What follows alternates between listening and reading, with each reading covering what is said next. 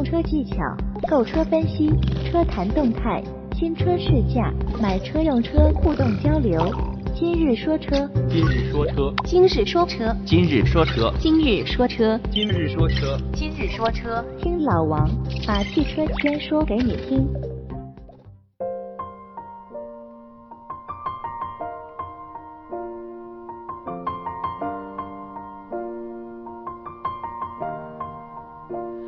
It's been a long day without you, my friend, and I'll tell you all about it. 十一到了，很多朋友肯定已经做好了十一出行的准备。今天老王来说说小长假期间你的车应该怎么办。首先啊，很多人就要自驾出行了。那跑长途最重要的就是安全，所以出发前啊，一定要对车辆做一次比较全面的检查。嗯，第一个就是发动机舱，发动机舱里边的油液是你必须要仔细检查的，而且这些油液的液面位置，平时也要定期去看，这样可以及时的发现这个油液渗漏的情况，把损失降到最低。第一个，你的发动机舱里边，我们要先去看这个防冻液。防冻液也叫发动机冷却液，一般有红、绿、蓝三种颜色。你记住，水壶上边这个英文标识啊，一般都会写 coolant 这个标识，这就是冷却液了。你的这个防冻液要处于它最大跟最小刻度之间，这样就没有问题。还有就是出行的时候，你的玻璃水记得加满。一般路上如果遇到这种灰尘啊、雨水呀，或者是十一期间会有很多飞虫啊。在长途上会直接打到你的这个前挡风上，会影响你的视线。添加好玻璃水，千万别忘了加玻璃水的这个水槽上边会有一个画着雨刷喷水的这么一个图案的标识，加在这里边就好。机油标尺的位置一般很容易找到啊，记住你在看这个机油的油位的时候，一般我是建议在你冷车的情况下。把机油尺拔出，然后找一个干净的纸巾，先把这个机油尺上的这个残留的机油擦掉。擦掉之后，你重新插好，然后拔出来，看一下这个机油的位置应该处于它最高最低刻度之间。如果是低于最低刻度的话，你就要酌情添加一些了，尤其是大众的一些机型啊。当然，如果你的这个机油的油位过高，也是不好的。如果你的机油油位高于最高刻度，其实会让你的这个油耗有所增加。刹车油也要关注啊，需要定期的更换的一个东西。随着这个刹车片的磨损，刹车油的液位也会有相应的降低。如果你只关注你的刹车片，不看这个刹车油，对你的这个正常行驶的制动也会有很严重的影响。其他检查这个油管、水管的接口处是否有渗漏啊？发动机舱这个线束是否有这种因为老化裸露的情况？连接器的各种插头是不是有松动？包括电瓶的这个接线柱附近有没有漏液的情况？另外就是皮带在长期使用或者是时间久了之后也会发生一定的老化。如果你发现你的皮带上有裂纹，就必须尽快给它换掉了。避免这种在你路途中、旅行途中突然断裂，影响你旅行的情绪啊。然后我们说一下这个刹车跟轮胎。刹车片的厚度啊，一般不需要拆卸就可以直接看到。如果你看不清楚，也可以把手伸进去去摸一下。如果太薄的话，最好就提前给它更换了。然后，如果你比较了解的话，也可以检查一下这个刹车软管的接口，这个地方容易发生渗漏。轮胎的花纹深度是必须要检查的。如果你要去跑长途或者山路。如果再碰上这种风雨天气，轮胎的抓地力不足会造成危险。另外，如果是去越野的朋友啊，那你就把你的公路胎换成越野胎吧。同时记住检查一下你四个轮胎的胎压，一定要符合要求。另外，你出行的话，最好把你的备胎的胎压也检测一下。万一出现问题，你的备胎保证它可以正常使用。当然啊，有很多朋友也会备一个电动的打气筒，万一遇到这种胎压不足的情况，自己也可以在路上给它进行一些充气补充。随车的三脚架、千斤顶、灭火器什么的，这个都不要忘了，一般都应该常放在你的后备箱中。方便的话，灭火器最好是放在你的驾驶室、驾驶位旁边。另外，你也可以简单看一下底盘上有没有一些生锈的情况呀，或者是你安装的护板有没有松动的情况，包括有没有些明显的外力造成的损伤。这些都可以提前检查一下。接下来要检查一下你整个车的灯光啊，包括你的雾灯、转向灯、前大灯、后灯、刹车灯、尾灯。通过这些检查啊，可以给你的出行带来一个比较基本的保证。当然，有些朋友说，你说的这些我都不会呀，怎么办？我我就是一个女性车主，我对这些一窍不通。那你也不妨到一些汽车的维修机构或者 4S 店进行一些比较简单的检查，为你的出行带来一份保证。除了刚才所说的呀，我们最好还对这个你的雨刷器、空调系统进行一些检修。比如说，你出行过程中真正遇到了降水，你的雨刷器发现不工作了，这时会严重影响到你的安全的。而且十一期间啊，各地的环境不太一样，有的地方可能已经需要开暖风了，有的地方可能还需要开空调。这个期间检查一下你的空调系统能不能正常工作，以备不时之需啊。另外还得需要检查一下你这个前后窗的这种除霜除雾的功能是不是正常。有的时候你需要很早的时候出发，会发现这个车窗上有很多雾气，如果除雾功能有异常的话，会影响到你的正常驾驶。还有就是出门在外，肯定离不开导航了。现在有很多朋友都喜欢用手机导航呀，那检查一下你的手机上的这个导航软件的地图是不是最新的。然后，其实我个人来说还更偏向于用车载导航，我认为它的 GPS 信号会更精准一些，但是它的缺点就是地图更新太慢。那最好你在出行前检查一下有没有新的地图可以更新，把你的车载导航的地图给它更新一下，这样用起来可能会更方便啊。当然，我们日常中就应该是关注你的这些中控锁的开关、双闪灯、四门玻璃升降，还有后视镜各种的开关按钮是不是异常。如果你带儿童出行的话，也要看一下你这个儿童锁是否能正常用。包括要准备好你的儿童座椅，相信如果你在出行前能够自己来进行一些这样的检查，或者是在平时日常的使用车的过程中也能养成这种车辆自查的好习惯啊，一定会把你的损失降到最低，也是让你的出行带来更多的安全。前面说了这么多检查，可能有的朋友说。哎，我十一确实要出行，但是我没想开车呀，我是要坐飞机飞到全国各地，嗯，纵览中国的大好河山。我车我不开，我用不着管了吧？其实不是啊，你可以经常看到小区啊或路边那些落满灰尘的车放在那儿，啊，很多轮胎都已经没气儿了。这些车其实都是，要不就是车主不想要了，要不就是车主根本就不懂得日常的这种保养。长此以往呀，如果你的车经常长时间这样去放，相关的零件、油液都会变质或者损坏。这一点大家也要注意。如果你十一期间出行的时间很长，或者是有一些朋友可能在请一段时间的假期，想在外面多玩一段时间。就一定要注意几种情况啊。第一个就是这个长时间停放的车辆啊在车漆方面的保护。车漆就跟人的衣服一样啊，车辆的漆面如果能保持光亮整洁，这个让人看上去一眼就觉得这辆车非常不错。所以长时间停放的车辆，首先就应该注重这个车漆的防护，因为你在路面上停着的话。有风吹日晒，有落叶沙尘、雨雪天气，甚至是酸雨、鸟屎，这都可能会遇见到。这种对车漆的伤害其实很大，所以你尽可能的这种长期不用的时候，把车辆停放在一些呃可以避免风吹日晒，你尽量把车可以放在这些可以避免风吹日晒的地方。如果你有地下车库，可能会更好一些呀。尽量找这种阴凉通风的地儿来放，尽可能不要放在这种大树下呀，或者是楼下什么的。万一刮风有这些树叶、树枝儿被刮掉的情况，砸到你的车上，给你这个车本身的车漆造成损伤。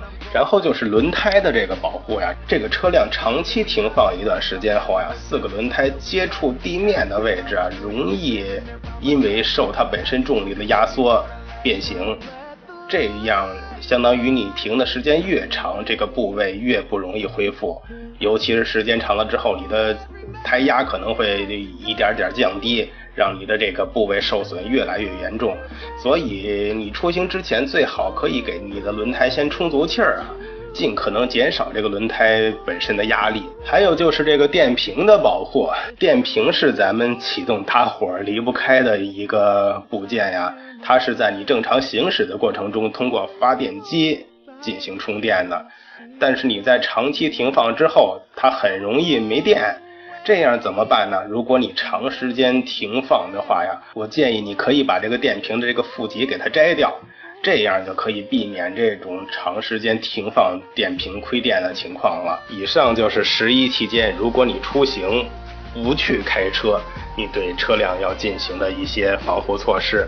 当然啊，如果你是除了十一之外，其他时间更长远的时间的出行，或者是不去用这台车，那你也要定期的对这个车的，我们之前提到的这些油液进行检查，因为你再去开的时候。这些机油啊、刹车油、防冻液、转向助力油什么的，它是有一定的保质期的。如果你很久时间不去用了，其实他们可能已经过了保质期，会有很多安全隐患。所以，如果你在开始启用一辆很长时间都没用的车的时候，一定要先对它进行一个完完全全的这种保养维护之后再去启用。同时，你的车内啊，尽量不要去放这些什么。移动电源、打火机，然后带有乙醇的这种香水之类的。这种的话，如果是很热的天气，都容易产生爆炸啊，或者是燃烧这种危险。说了这么多啊，可能很多朋友对这期不是很感兴趣。很多人说：“哎呀，我每年都出行，从来就没关注过这些事儿，从来也没出过问题。”我觉得你还是聊点别的好。其实这就是老王对大家日常出行的一个建议呀。我们尽可能防患于未然。才能避免那些你平时看不到的危险。希望老王的这期节目呀，对你日常的这种养车用车能带来一些的帮助。欢迎添加老王微信交流，微信号码三四八零八九二二三四八零八九二二，一起互动，一起说车。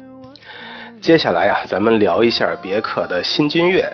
之前的节目中，老王有提到啊，别克这个新君越应该是属于别克品牌上行发展的一个重要车型。为了提高本身君越的这个级别，把它已经做到一个 B 加 C 减级的程度，整个车身长度超过了五米，轴距也超过了两米九，而且这一代很明显的是一个年轻化的外观设计，因为之前的老款君越。我印象中啊，都是中国的设计师参与在设计的。这次很明显应该是一个美国八零后的一个年轻设计师重新设计的一个外观。前脸依然是这个直瀑式的中网，但是增加了一个飞翼式的设计。这个前脸的设计在别克其他新的车型上也都会持续的体现下去。内饰的话依然是这个环抱式的双色拼接的内饰，在这个设计上应该让你看上去更有层次感，而且。大范围的使用了这种软性的材质跟皮质的材质，给人整体感觉非常高档啊。但是你会发现它这个仿木纹设计的部分呀，你敲上去塑料感很强。我所说的就是这个挡把周围的这个部分啊，这个部分一下又拉低了整个的内饰的这个感受。说到这个挡把呀，都注意到了新君越使用了电子挡把。这个科技感十足啊，它可以节省很多空间，看上去又很上档次，而且节省的空间它也做成了这个上下两层的设计。下层的话可以多放一些其他的物品，同时你仔细看的话呀，它这个手套箱的内部也是分成了这个上下两层的一个设计，可以让你分类的去放一些你平时携带的物品。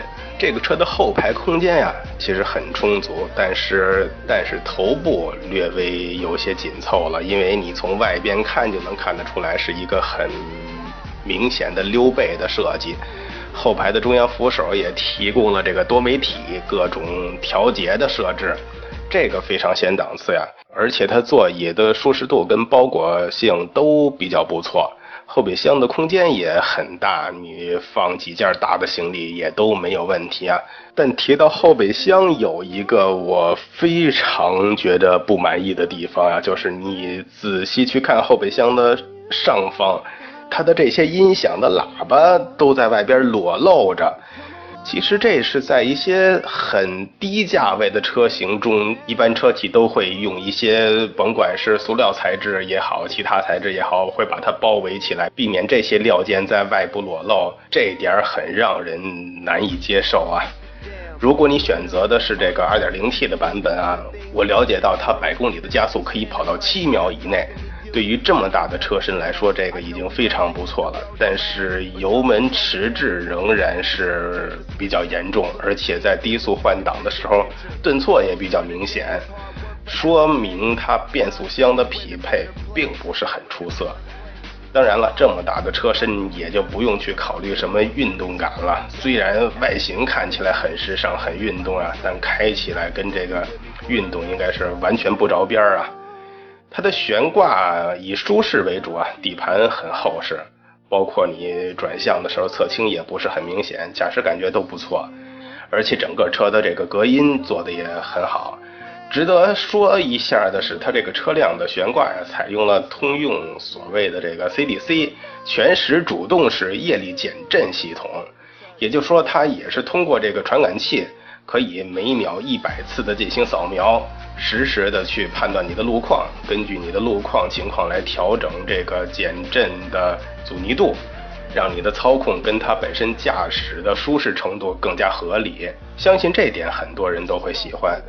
但最后要说的是呀，君越这款车大家都知道，它为了轻量化，这次减重了一百五十多公斤。单纯我们上去看的话，你看一下它这个底盘悬架，你发现这个悬架上看上去是铝合金的，实际上拿吸铁石竟然可以吸住，这个跟我们之前说的这个迈锐宝 XL 是一样，如出一辙。而且你还把它这个后悬架的这个摆臂专门刷成铝合金的颜色，是不是明显有点欺人的感觉呀？而且刚才咱们说到这个后备箱里边什么该包裹的没有包裹，据说内饰部分也减重了十多公斤，是不是都是这样减下来的呀？还有数据说啊，这个车型相对于上一代君越，发动机减了几十公斤，车架减了几十公斤，你到底是怎么减的呢？当然了。别克官方是说，它通过非常科学的计算，在金属框架上通过打孔的设计来减重。因为你都换成铝合金的，我们现在很明显不相信了嘛。你不是通过改变金属材质，通过使用更多的铝合金材质来降低你的这个车重吗？那你打孔这方面，你说是通过非常科学的这种设计来考虑整个车架的安全性，来合理的打孔来减重。我可以相信啊，因为你的通用的技术足够强大，是可以通过各种高科技手段来验证从哪儿打孔来减重比较合理、比较科学、更安全。但是你这个所谓的技术是不是真的可信，还真不好说呀。是不是在坑人呢？毕竟你到处减重的这些，实际我们能看到的做法。